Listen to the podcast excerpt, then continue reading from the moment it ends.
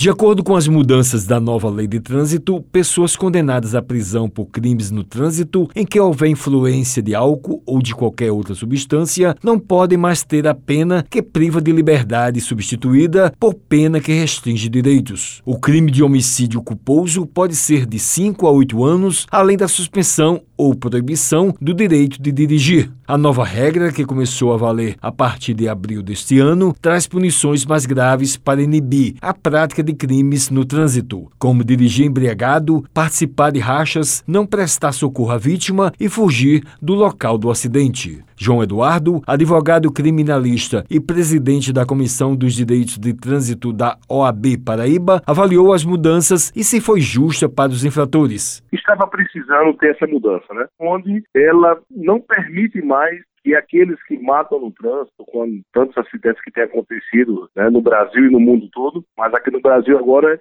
endurece um pouco mais essa regra. Ele não permite mais que sejam trocadas por penas alternativas, né, que são aquelas penas quando você doa cestas básicas, quando você faz serviços na sociedade, e aquela família que teve um ente seu que não convive mais com ele, vai passar isso o resto da vida. Enquanto o cidadão que matou, ele vai continuar ameaçando outros, levando ao perigo. Ele defendeu a consciência, educação de trânsito e o fim da impunidade. Eu acredito que nós só temos dois caminhos. Um deles é a consciência e a educação de trânsito. E o Brasil precisa trabalhar isso na idade de 8 a 12 anos. E o segundo, não só no trânsito, mas também, como em todos os crimes, a sensação de impunidade que tem que passar. Cada dia que a gente consiga endurecer essa regra, então eu acredito que mais para frente, o resultado do que agora foi aprovado e que entrou em vigor no dia 12 de abril, vai ter um debate ainda com crimes praticados anterior a isso, e você realmente começa a criar essa sensação de que você vai ser punido. O especialista acredita que as alterações podem criar uma nova cultura na sociedade. Eu acredito que com essa mudança a gente consegue, pelo menos,